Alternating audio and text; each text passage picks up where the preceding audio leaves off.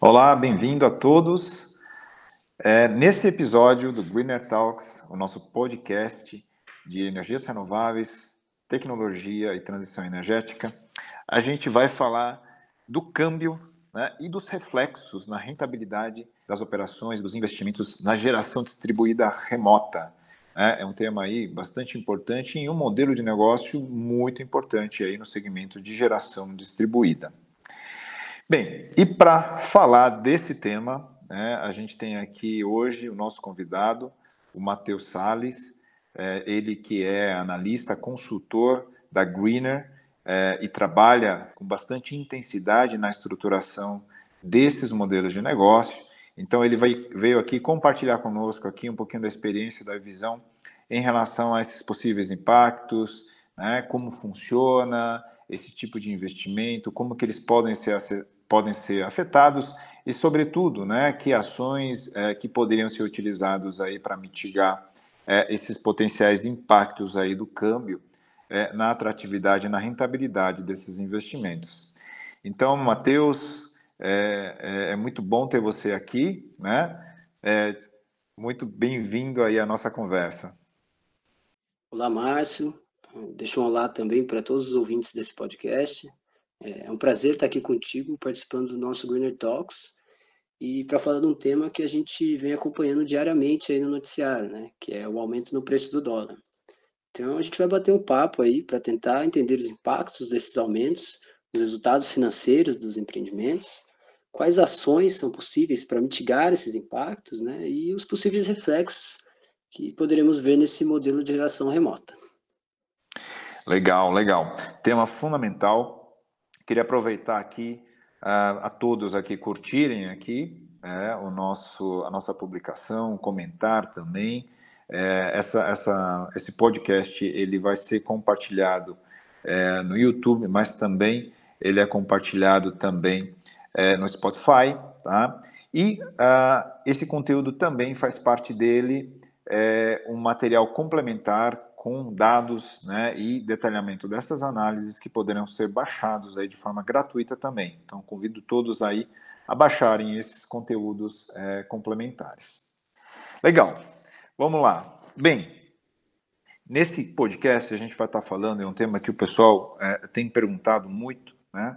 Afinal, qual que é o impacto é, da, a, da desvalorização cambial que a gente vem é, sofrendo desde o começo do ano, né, nesse, nesse primeiro trimestre, já uma parte do segundo trimestre, a gente é, percebe aí uma, uma, importante desvalorização cambial, é, ou seja, principalmente em relação ao dólar, é, e uma elevação aí, nesse momento aqui, já superior a 40%, né, desde o começo do ano. Naturalmente, tem reflexos é, é, bastante importantes aí no investimento.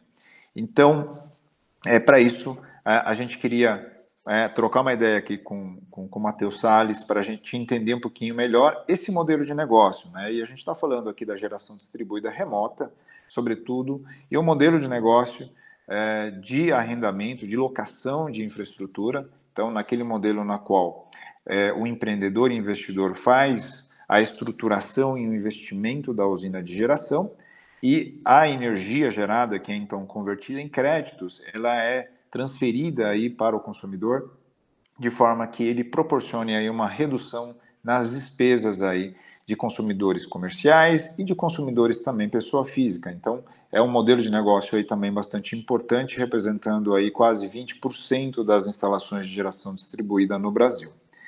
Bem, e para entender um pouquinho né, esse, esses impactos, né, a gente preparou aqui uma série de questões aqui para entender. Então, vou começar perguntando aqui para o Matheus. Matheus, como que é calculado é, o retorno de investimento nesses empreendimentos? Né? Como que eles são medidos? Márcio, é, para a gente entender o retorno de investimento, qualquer que seja ele, a gente precisa fazer a análise do fluxo de caixa projetado desse investimento. Daí, a gente tem que levar em conta qual vai ser o valor investido, é, as receitas que o empreendimento vai obter, os custos para operar, da manutenção e administrar, ou seja, é, a gente precisa analisar as entradas e saídas é, financeiras desse investimento. E para empreendimentos na geração solar fotovoltaica da GD, a gente tem que levar em conta aí quatro principais fatores, tá? É, o primeiro é a quantidade de energia que esse empreendimento vai produzir. É, daí isso vai depender do, do porte do sistema, né? De onde ele está instalado, ou seja, a radiação desse local, e a qualidade dos equipamentos e da instalação, dentre outros fatores. É, o segundo é quanto custa a energia da distribuidora onde ele vai estar instalado. É, a partir desse valor que a gente consegue calcular o valor do contrato de locação que ele vai ter com o consumidor da, da energia desse empreendimento. É, em terceiro, seriam os custos que o empreendimento vai ter. Aí entra é, custo com demanda contratada, ou seja, custo do fio, é, custo com operação e manutenção dos equipamentos dessa usina, né? custos administrativos que ela possa vir a ter, é, encargos financeiros, impostos, é, e qualquer outra coisa que possa aparecer como custo para esse é, empreendimento. E quarto e último, né, o quanto que eu vou precisar investir para ter esse empreendimento, que é o que a gente chama de CAPEX. Né? No CAPEX a gente tem que incluir é, custos com módulos, custos com inversores, estruturas, é, o desenvolvimento do projeto, os custos com EPCistas, conexão, enfim, tudo que a gente precisa desprender aí para colocar essa usina operando, é, ele entra no CAPEX. E é exatamente sobre o CAPEX que o câmbio vai ter seu principal impacto. Né? E por que isso? Porque, principalmente, é, os módulos inversores, que compõem a maior porcentagem desse CAPEX, eles vêm de fora e são importados. Daí, como eles são vendidos em dólar, é, quando o câmbio sobe, isso acaba impactando no custo do sistema. Então, Márcio, é, eu fiz umas simulações aqui para avaliar o impacto disso e tentar entender o quanto que essa alta do dólar ela reduz é, um dos indicadores de retorno de investimento. Legal, Matheus. E me diz uma coisa, como que esse retorno de investimento, em geral, ele é medido? Boa pergunta, Márcio. É, em análises financeiras, existem vários indicadores para informar se o investimento é bom ou não, mas tem alguns que são mais conhecidos e mais utilizados. É, temos aí o payback, o VPL e a TIR. O payback é basicamente o tempo que o empreendimento levará para se pagar. Por exemplo, se o investimento tem um payback de 5 anos, quer dizer que leva 5 anos para que o retorno seja igual ao valor investido. O VPL que é o valor presente líquido, ele pega os valores que vão entrar lá na frente, traz para valor presente a uma determinada taxa, soma tudo. Daí eu subtraio com o valor investido e vejo quanto deu. Se o valor for maior que zero, quer dizer que o investimento se paga. Se for menor, quer dizer que eu estou perdendo dinheiro. E por último, a gente tem a TIR, que é a taxa interna de retorno. Ela vai medir a que porcentagem de investimento retorna. Aí a gente pega essa porcentagem e compara com o custo de oportunidade do investidor, do empreendedor. Se ela é maior, então a gente tem um projeto viável. Esse último, Márcio, é o que eu usei para simular o impacto do dólar. Eu calculei a TIR de uma usina hipotética com o dólar a R$ reais, que é o que a gente tinha lá no início de 2020, e uma outra com o dólar a 5,80, né? para comparar é, qual é o, o, resultado, qual é o impacto que ele traz na TIR do empreendimento. Legal, Matheus. É, bons pontos aí. Bem, e dá para perceber que o CAPEX ele tem aí um papel é, extremamente importante né, para é, é, definir o retorno do investimento. Com todas essas variações e importantes variações no, no, no, no câmbio, né, que é, impacto o CAPEX é, pode sofrer aí? Quanto que ele pode aumentar? Claro que isso vai depender de quanto variar aí o câmbio, mas é, você deve ter visto algum cenário, né? Em, qual que pode ser esse aumento? Legal, Márcio. É, bom, para a gente entender a quanto o aumento do CAPEX pode chegar por causa dessa variação do dólar aí, é, a gente precisa ver quão mais caro vão ficar módulos e inversores, né, que são aqueles itens que, que eu citei lá no começo, que geralmente são importados. Normalmente, eles representam aí é, entre 50% a 70% do valor final do CAPEX, tá? É, daí se a gente pegar é, o dólar é, no início de janeiro, estava em torno aí de quatro reais mais ou menos, e comparar com o que está hoje, né, no momento que a gente grava esse podcast aqui, ele está cerca de 5,80. A gente percebe que ele subiu aí 45%. Então, se o mesmo módulo é, continua custando é, 25 centavos de dólar, tanto agora como em janeiro, é, lá no início do ano eu estava pagando um real por esse módulo. Tá? Com o dólar 5,80 eu vou pagar 1,45, certo? E o mesmo vai acontecer com o inversor e qualquer outro produto que eu venha importar. Então, se a gente é, aplicar esse aumento nas faixas que eu citei agora há pouco, né, de 50% a 70%, é, que são as que estão sujeitas ao câmbio, a gente vai perceber um aumento no CAPEX final é, de 23% a 32%, né, considerando os valores que a gente falou. É, o que é um aumento substancial e altera os resultados financeiros do empreendimento. Tá? Matheus, qual que é o impacto que esse aumento no, no, no CAPEX é, traz para o resultado financeiro do empreendimento? Bom, Márcio, acho que a gente acabou de chegar na pergunta central aí, né? Qual é o impacto? Mas vamos lá. É, é muito difícil a gente inferir um valor médio, é, um valor generalizado do impacto que o aumento do CAPEX traz na TIR, tá? É, os resultados financeiros eles são afetados de maneiras diferentes para cada empreendimento devido àqueles fatores que eu citei lá no começo, de diferentes custos de operação, diferentes custos de demanda, de valores de energia, enfim. Mas para tentar trazer aqui uma, uma sensibilidade desse impacto, é, a gente simulou um case né, de exemplo, e, e ele inclusive ele vai estar tá melhor detalhado no nosso material complementar, tá? Que, mas basicamente é, é um empreendimento na Enel Goiás, tá? Que abrange quase todo o estado lá, com porte aí de 1 megawatt, 1.3 megapico, e considerando que esse sistema atua no, no modelo de autoconsumo remoto. Essas são as condições de contorno aí do problema para a gente situar o ouvinte na simulação que a gente fez. Então, é, o empreendimento nessas condições, considerando um, um CAPEX unitário de cerca de R$ 3,30 o watt-pico, né? isso quando o dólar estava R$ reais, na simulação, a gente obtém é, uma TIR nominal de cerca de 16%. Tá? Esse valor a gente estima conforme um determinado desconto é, oferecido pelo cliente. Vai estar tudo lá no, no material é, complementar. É, se o gerador oferecer mais desconto, é óbvio que essa TIR vai ser menor. Tá? Mas aí, quando a gente passa a considerar esse aumento de 45% no dólar que a gente citou, tá? A gente tem esse CAPEX unitário, a gente tem que ele pode chegar aí a R$ 4,18 por watt-pico. Por exemplo, para essa situação de 4,18, a gente considerou que é, 60% do valor total do CAPEX é, era sensível ao dólar, tá? E nessas condições, a, a simulação demonstrou um resultado de tira 11,5%, ou seja, uma redução de 4,5 pontos percentuais na TIR. Essa aí é uma redução que, em algumas situações, pode inviabilizar o desenvolvimento de empreendimento desses, tá? Então, veja bem, eu vou repetir para ajudar a ser mais claro aí com, com o resultado, né? Nas condições iniciais, né, de dólar a R$ reais, meu empreendimento custaria por volta de 4,3 milhões de reais, tá? E me traria um retorno de 16% de TIR. Com o dólar a 5,80, esse empreendimento é, passa a custar agora 5,4 milhões.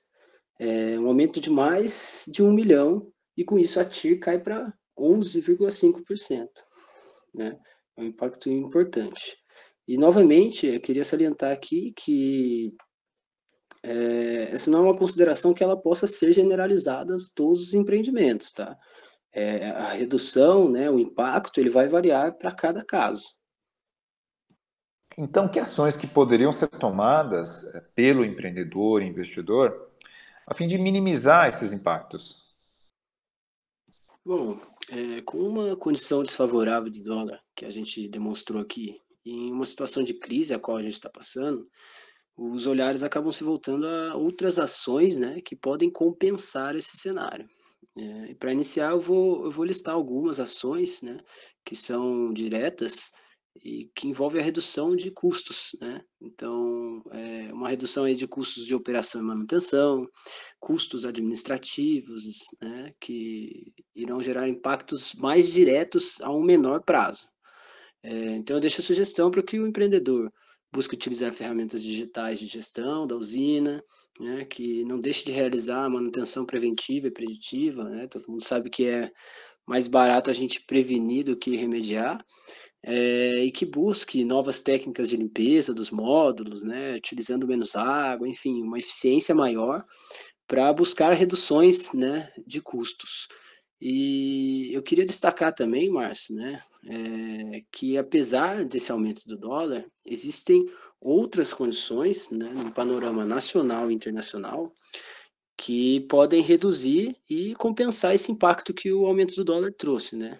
Desses pontos aí, eu, eu listo, é, primeiro, a, a redução dos preços internacionais, né, com a crise, é, houve uma retração da demanda global por sistemas fotovoltaicos, é, alguns estudos preveem até que no ano de 2020 o mundo é, vai instalar cerca de 20 GB menos do que esperado antes do Covid, né? Bastante coisa. E tínhamos anúncios de grandes fábricas construindo na China, por exemplo. É, só que com essa contração de demanda, né, e a expansão da oferta, pode haver aí uma redução, mesmo que marginal, é, nos preços dos, equi dos, equipamentos junto aos fabricantes, tá? É, outro ponto é a perspectiva de aumento da tarifa, né? Por conta dessa crise, é possível que a gente é, veja, a partir do ano que vem, um aumento significativo na conta de energia dos consumidores, né? Saiu aí é, no Diário do, da União, no dia 18 de maio, né, a criação da conta Covid, né? E com esse cenário de aumento, é, os empreendedores podem vir a ter um aumento em suas receitas, né? Também. E por fim, é, eu diria a, as condições de financiamento, né? O financiamento é sempre um artifício a ser considerado investimentos desse porte, né? E com uma taxa básica reduzida aí, a gente espera que surjam mais e, e melhores condições de, de financiamento. Aí, Márcio, gostaria também de, de, de, ver qual a sua opinião sobre essas condições de financiamento, né? Acho que a gente vai tratar em algum ponto disso. Legal, Matheus. Bem, é, o financiamento ele é um elemento fundamental né, em investimentos desse tipo, né? Onde o capex é, são capex elevados, tá? É, então, a alavancagem né, desses é, empreendimentos sendo feitos uma parte com capital próprio e é, a outra parte com capitais de terceiros, ele é um elemento fundamental para melhorar as condições de retorno do, do, do investimento. Né? Apesar das condições hoje, na minha visão, restritivas do ponto de vista de liquidez de capital para financiamento, ele, é, a questão do financiamento continua e, e vai ser ainda mais importante para a gente ter aí a estruturação de empreendimentos mais atrativos aí para o empreendedor e investidor, tá? Então, é, é um elemento fundamental. É, e aí, claro, que nesse curtíssimo prazo a gente tem, de fato, um problema de liquidez, mas a tendência é que é, a, no, no, médio prazo, logo mais, né, que essa crise se dissipe um pouco, a gente tem, comece a ter aí ofertas uh, de crédito tá? não somente da via tradicional, mas também com novos instrumentos financeiros, para ajudar a viabilizar, estruturar é, é, é, modelos é, viáveis aí de financiamento. Tá? Então, um ponto muito importante. Tá? E eu queria também, aproveitando aqui, te perguntar, né, que reflexos então você vê né, para esse setor, para esse modelo de negócio aí, o que, que a gente pode esperar para a geração é, remota, né, com todos esses impactos mas também com toda uma mudança que a gente vê, né? Mais desafiadores, mas outros pontos que também tornam mais atrativo. Qual é a sua visão, Matheus? Olha, Márcio, é, considerando os resultados que a gente trouxe aqui, né, nesse podcast, é, a gente percebe que vai ter um cenário bem desafiador aí pela frente, né? É, o aumento no preço final é grande, o impacto no resultado é robusto, então isso pode inicialmente assustar um investidor que já vinha avaliando colocar o dinheiro em um empreendimento desses. Né? O risco aumentou. É, mas, por outro lado, a gente vai continuar encontrando viabilidade e retorno interessante em alguns locais, né, em algumas distribuidoras, como já acontecia antes. É, antes desse aumento do dólar, já havia alguns modelos em alguns locais do Brasil que a gente é, percebia que não fechava a conta a depender do modelo aí, né? Então, essa situação se mantém com esses aumentos. É, outro ponto importantíssimo de a gente colocar aqui é que nós percebemos uma redução forte na, na nossa taxa Selic entre 2019 e 2020. Só para a gente ter uma ideia, a gente saiu de Selic a 6,40% é, em meados de 2019 para uma Selic recorde agora de 3%. Né? Isso faz com que, em muitos casos, é, mesmo com a redução da TIR, continue trazendo um, um resultado bem acima da taxa mínima de atratividade, né? além de, de poder representar uma queda nos juros do mercado, né? melhorando as condições de financiamento, como a gente citou né, no, na pergunta anterior. E, para finalizar, é, eu creio que nós teremos os empreendedores e investidores né, dessa área, desse setor, acompanhando cada vez mais essa variação do dólar. Né? Quando o empreendedor ele, ele modela né, de maneira detalhada seu investimento, né, faz uma projeção é, bem detalhada, bem minuciosa, ele vai saber aí é, a partir de qual momento, ou seja, a partir de qual taxa de câmbio é, ele, ele, ele vai investir seu dinheiro para ter o retorno que ele deseja. Né? Então eu tenho esse sentimento aí. E, e também, Matheus, complementando você um pouco aqui, a, a gente tem hoje uma nova, um novo cenário macroeconômico. Né? É um cenário é, de taxas básica, básicas mais baixas, né? a gente tem aí uma taxa hoje de 3%. É, naturalmente, a rentabilidade de outras opções de investimento também se reduz é, com a redução aí da taxa básica, na né, Selic. É, então, é, mesmo que haja aí, no meu ponto de vista, uma redução aí das condições de retorno desse investimento, a gente continua tendo aí, é, um, em muitos casos, uma, uma condição de retorno ainda bastante atrativo né, em um modelo de negócio, é, claro, baseado aí em, em, clientes com rating com nível de risco baixo, a operação como um todo com risco baixo também. Né? Então, a, a minha visão, complementando um pouquinho a sua, é de que, é, claro, é, empreendimentos bem estruturados e eficientes, empreendimentos é, estruturados sob o ponto de vista de riscos é, bem controlados, continuam né, e continuarão tendo uh, uma condição de retorno atrativa. Né? A gente vem acompanhando muito esse, esse mercado de investimentos, né, sobretudo é, no mercado de GD de grande porte. É, a gente vê um interesse bastante grande aí de novos investidores nacionais e internacionais é, interessados nesse tipo de oportunidades no Brasil. Então, dando aí uma, uma indicação, apesar de todo esse cenário desafiador de curto prazo que a gente tem, é que em, em, em empreendimentos bem estruturados, né, a oportunidade continua. É, complementando aí um pouquinho aí o que você colocou. Bem, Matheus, é, eu queria agradecer aí a participação sua, é, fantásticas considerações em relação é, a esse modelo de negócio e aos impactos que a, a variação cambial trouxe a, a, esse setor. Eu queria te agradecer aí a participação é, nesse nosso podcast. Muito obrigado. Legal, Márcio. É, eu que agradeço a oportunidade. Foi um prazer estar aqui falando com você e aí com os nossos ouvintes. É, obrigado a todos aí. Então é isso aí, Matheus. Obrigado aí pela participação. Fica então aí reforçando o convite aí para todos acessarem aí o material complementar com a análise aí que o Matheus está compartilhando conosco. Muito obrigado, um grande abraço a todos.